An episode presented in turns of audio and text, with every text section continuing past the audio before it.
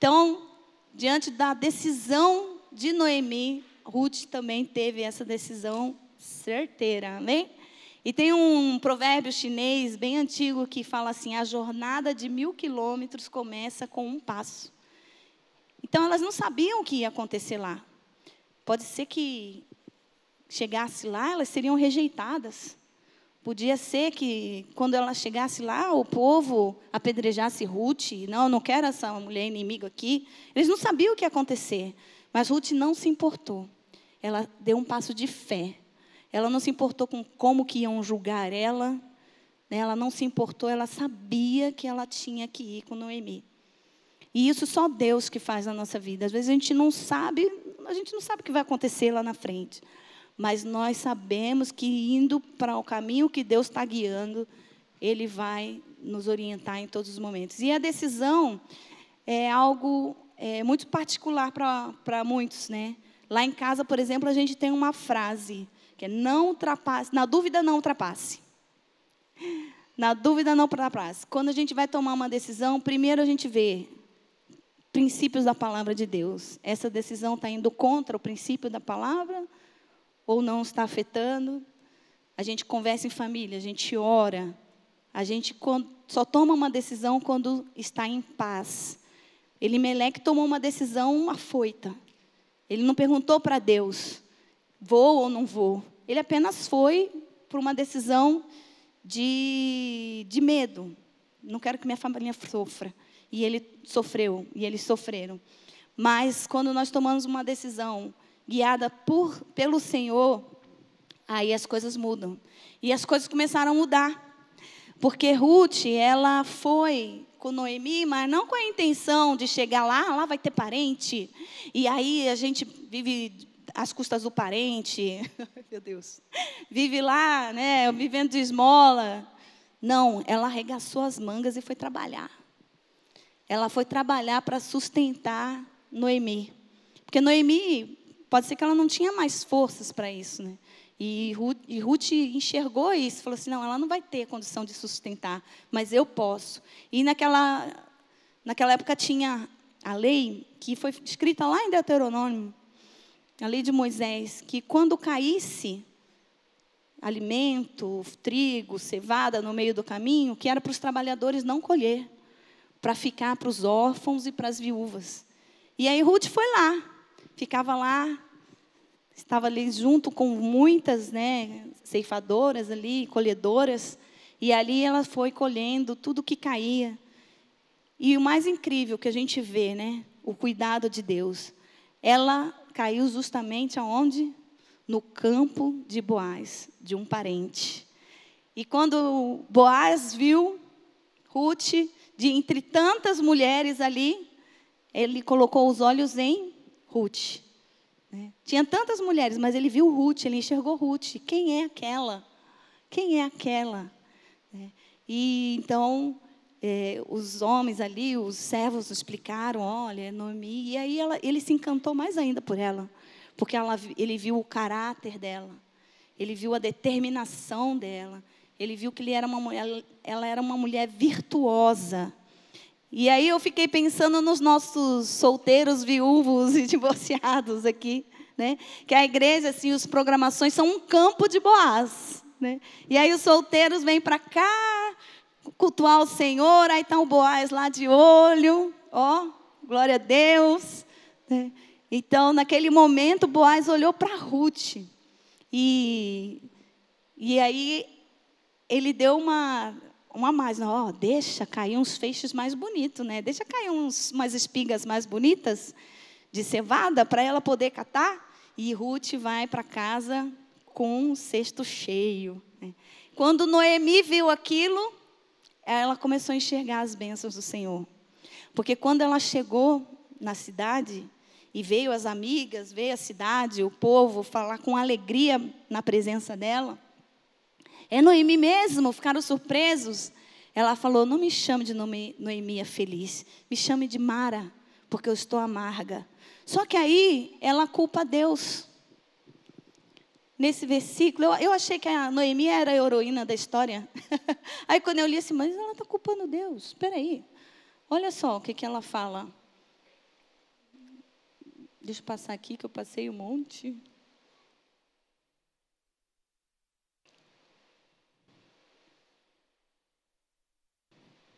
Estou achando, gente. Amém? Posso dar ouvir um glória a Deus, igreja? Eu fui, fui falando aqui, eu fui acompanhando. Aqui, ó. Ruth 1, 20 e 21. Não me chamem de Noemi, a feliz. Chamem de Mara, a amargurada. Porque o Deus Todo-Poderoso me deu muita amargura. Quando saí daqui, eu tinha tudo, mas o Senhor me fez voltar sem nada. Então, por que me chamar de feliz? Se o Todo-Poderoso me fez sofrer e me deu tanta aflição. E ela culpa a Deus, ela pôs a culpa de Deus. E eu fiquei pensando, quando eu me decepcionei ali com Noemi, eu falei assim: mas é isso que a gente faz, não é? Tem situações da nossa vida, de vez da gente assumir a responsabilidade, falar, isso foi consequência do que eu fiz. A gente quer culpar Deus, quer culpar o marido, quer culpar o chefe da empresa. E aí a gente fica usa, usando pretexto e fora dos contextos, né, para poder é, justificar aquele erro. Né. Só que aí depois, eu lendo o comentário do reverendo Dias, Hernandes Dias Lopes, ele fala assim, nesse momento também, que Noemi pode estar tá colocando a culpa em Deus, ela pode também estar tá confessando, falando para o povo, falando assim, oh, eu estou amargurada, porque eu saí da minha terra e sofri tudo aquilo. Eu estou amargurada porque eu não vivi as promessas do Senhor. Eu fui, minha vida foi, foi retirada de mim, o meu marido e o meu filho, por isso eu estou amargurada. Porque só há redenção quando há confissão. E naquele momento, a partir daquele momento que ele vê, que ela vê as bênçãos de Deus voltando para o lar dela através da Ruth, ela começa a ter aquela esperança, Deus está nesse negócio. Aí que ela fica sabendo, opa, vamos lá. O campo é de Boaz, é o nosso parente. Ela já começa a se animar, ela já começa a ser Noemi novamente, a feliz. Porque ela começa a ver que Deus começou a agir novamente na vida dela, da família dela. Então, naquele momento, ela rompeu ali. Opa, tem uma nova esperança. Vamos agir com fé. Então ela, a cidade, até falei para o Cláudio, nossa, amor, mas como que ela ficou sabendo de onde estava o Boaz? Onde ficou sabendo? Como o povo foi até o encontro dela ali, né? Falei assim, não, aí o Cláudio falou, é uma cidade pequena, era um povoado. Então todo mundo conhecia todo mundo. Então ela com certeza foi uma amiga, amiga, por favor, me conta. Que horas que o Boaz vai lá para o campo? E ela ficou sabendo de tudo e foi lá e contou para Ruth, está preparada no momento certo de, de estar ali com, com Boaz. Hein? Então, é, continuando aqui,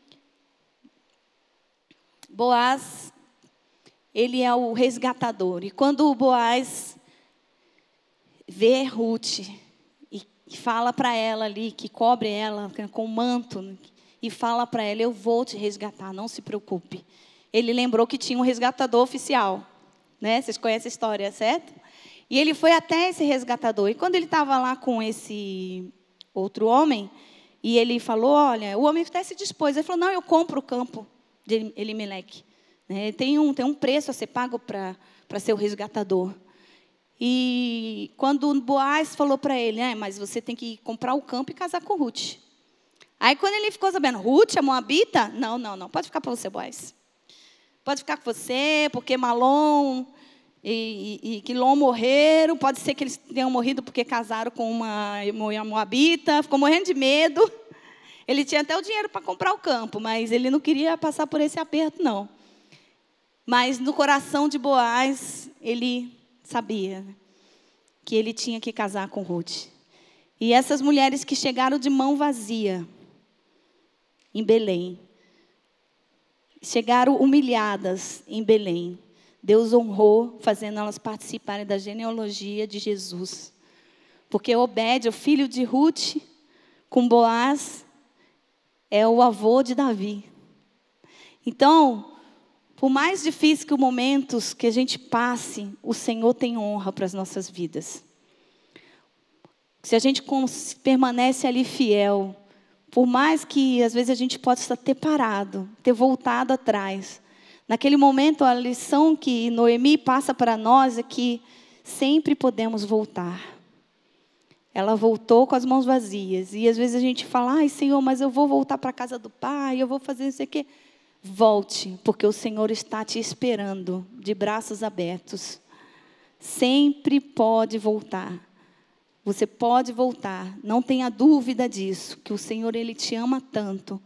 Porque assim como Boaz tinha que pagar um preço do seu resgatador, o nosso Jesus pagou um preço na cruz. Ele é o nosso resgatador e ele está a nosso favor.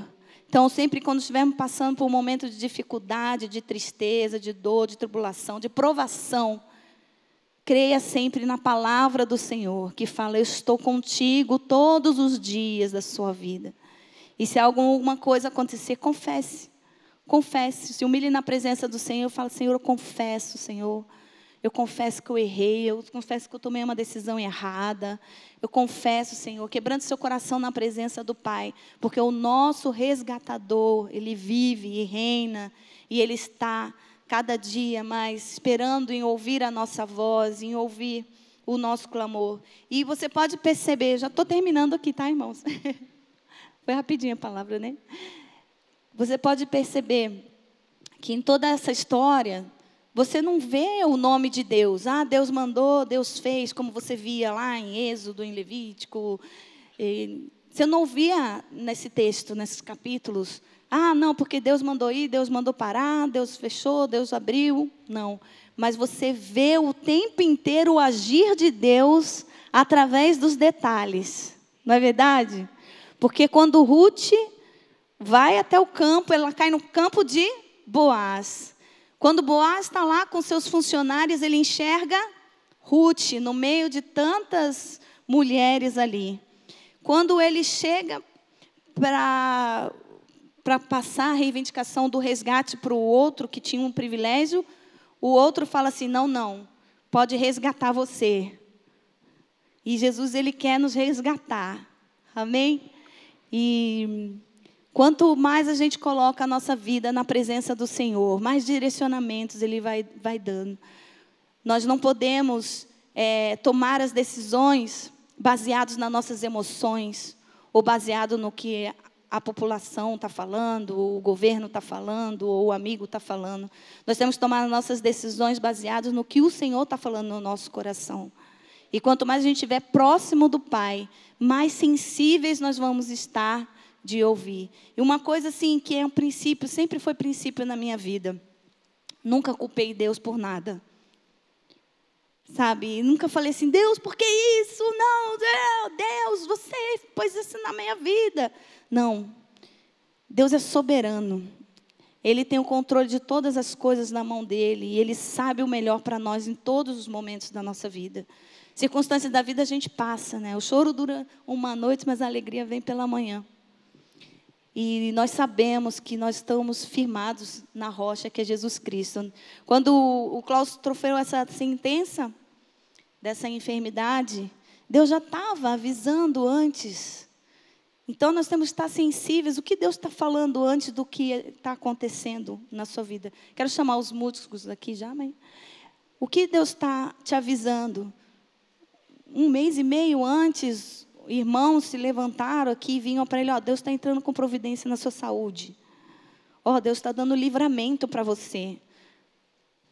Os irmãos, Deus foi movendo os irmãos. Então, como que você vai querer um direcionamento, ouvir algumas coisas, se você não tiver em comunhão? Então, nós é importante nós estarmos no corpo de Cristo para ser sensíveis a ouvir cada detalhe que Deus quer mostrar para nós. E Deus já tinha mostrado para ele, já tinha dado um sentimento para ele de que ele tinha que cuidar da saúde, porque gente, levar homem médico, não é não, mulherada? Não é fácil não, levar homem médico, você tem que arrastar. E aí ele começou a ir no médico, falei, opa. Aí ele falou, oh, Deus me falou que eu tenho que cuidar da minha saúde. E Deus estava no controle o tempo inteiro de todas as coisas. E glória a Deus, porque Ele entregou a vitória nas nossas mãos. E Ele entrega as, as vitórias. Vamos ser sensíveis aos Espíritos Santo. Vamos ser sensíveis ao que o Senhor tem colocado no nosso coração. E lembrar. Né? Noemi tomou aquela decisão porque ela também lembrou que lá na terra dela tinha comida, tinha pão. Belém, né, que significa casa do pão. E ela lembrou. Então, aquelas lembranças também trouxe um fortalecimento. Então, quais são as lembranças que o Senhor toca no seu coração, desde que você era criança? Sabe, quando te livrou daquela enfermidade ou daquele acidente. Então, confie no Senhor todos os momentos da sua vida. E Jesus Cristo, que é o nosso resgatador. Né? Boaz não teve que morrer por Ruth, glória a Deus, né? Mas Jesus, ele se entregou totalmente ao nosso favor. Jesus, ele falou: Eu resgato a sua vida. Ah, filho, filha, você está passando por esse momento. Eu estou de braços abertos esperando para te resgatar, para curar tuas feridas, para te dar um novo começo, para direcionar a sua vida. E pode ser que você ainda não chegou lá na Belém. Você ainda não está vivendo as promessas. Você está aqui ainda no momento de dor, de tristeza. Mas o Senhor Jesus te chama e fala: Vem, vem, que eu estou te esperando. Vem, que eu estou esperando. E esse convite eu quero fazer para você que está aqui, que está longe dos caminhos do Senhor, mas que você sentiu de ir até Belém, que a sua jornada tem que voltar, tem que retornar. Você tem que retornar nos caminhos do Senhor, porque Ele tem promessa na sua vida. E você até lembrou de promessas que aconteceram na sua vida quando você era mais jovem, palavras que tocou no seu coração, que queimou seu coração na hora que você ouviu, seja de missões, seja de ministério. E eu quero convidar você, você que quer voltar para os caminhos do Senhor, fique de pé nesse momento, como uma declaração de que eu estou me rendendo aos pés do Senhor. Eu estou decidindo voltar para a tua casa, Pai, onde tem a provisão, onde tem as bênçãos do Senhor. Se você quiser tomar essa decisão, temos os nossos pastores, intercessores, vão até eles também, façam oração de confissão, declarando que, ó, eu quero voltar, porque eu quero viver todas as promessas que o Senhor preparou para a minha vida.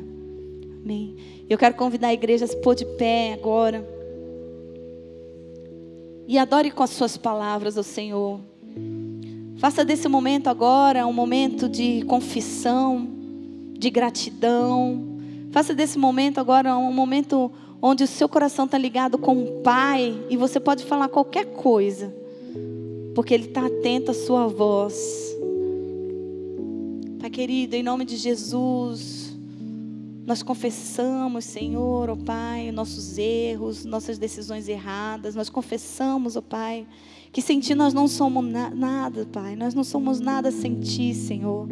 Nós confessamos, ó Deus, que às vezes nós deixamos na nossa carne agir na nossa frente, tomando decisões, ó Pai, pelas nossas emoções, mas em nome de Jesus nós damos um basta nisso nessa manhã, declarando, Pai, que as nossas decisões estão baseadas nos propósitos, nos direcionamentos que o Senhor tem para a nossa vida, Pai. Que em nome de Jesus, ó Pai, nossa fé, Senhor, nós saímos daqui com a nossa fé fortalecida, Senhor. Nós saímos daqui, Senhor, com as nossas cabeças erguidas, Senhor, porque nós podemos confiar, porque os, nós temos um resgatador, que Jesus Cristo que se entregou naquela cruz, derramando sangue precioso, por amor às nossas vidas. Jesus Cristo que não viu. É, que a dor que ele ia passar, mas ele olhou para nós com amor, ó Pai e sofreu tudo aquilo, Senhor, para que as nossas dores, nossas enfermidades fossem levadas na cruz do Calvário, Pai. E nós somos alegres por isso, Pai, porque temos um redentor, nós fomos resgatados, nós somos alegres, ó Pai, porque o Senhor preparou esse plano de salvação e nós temos, Senhor, a vida eterna contigo, Senhor. Em nome de Jesus, que caia por terra, Pai, toda mentira do inimigo, Pai, todo roubo de Satanás, ó Pai,